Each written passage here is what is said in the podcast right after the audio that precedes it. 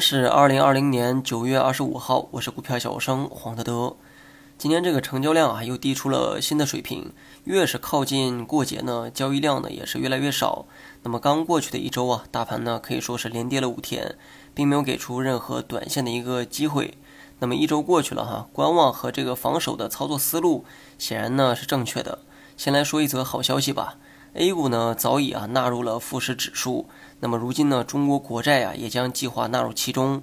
不管是股市还是债市，中国的这个证券市场啊正在逐渐的国际化。那么国债入富之后，也将在国际舞台上露脸，也能吸引更多国际的投资者啊关注这个中国的债市。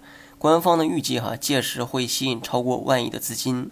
看似债市啊和股市呢没有太多关系，但是逐渐开放、逐渐国际化的中国，就是对你我最大的一个利好。我一直说啊，这一代的股民呢将是 A 股的历史见证者。不管你今后还会不会炒股，会不会盈利，我呢希望你能一直关注 A 股的成长。未来啊，对于子孙后代来说，你很有可能是一本活着的 A 股历史书。那么今天大盘呢依旧是调整的状态，高开后继续回落，这个啊跟昨晚的预期一样。今天盘中呢，大概率啊会往下走，那么走的太低啊，券商呢就会出来拉线，把伸长的这个脚啊往回缩一缩。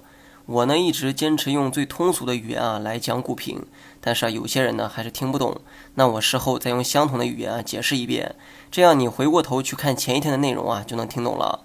如果我这个预判错误听不懂就算了，预判对的时候我不能容忍没听懂这三个字。那么下周呢，只有三个交易日。说实话，这三天操不操作啊，也改变不了什么。所以想安心过节的话，可以提前休息了。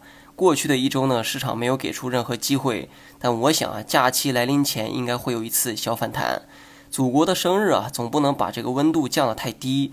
所以下周有低点的话，可以尝试低吸一点。如果仅剩的三天啊，不想操这个心，那我劝你提前休假。部分短线中毒爱好者可以在下周呢找一找机会。好了，以上全部内容，下期同一时间再见。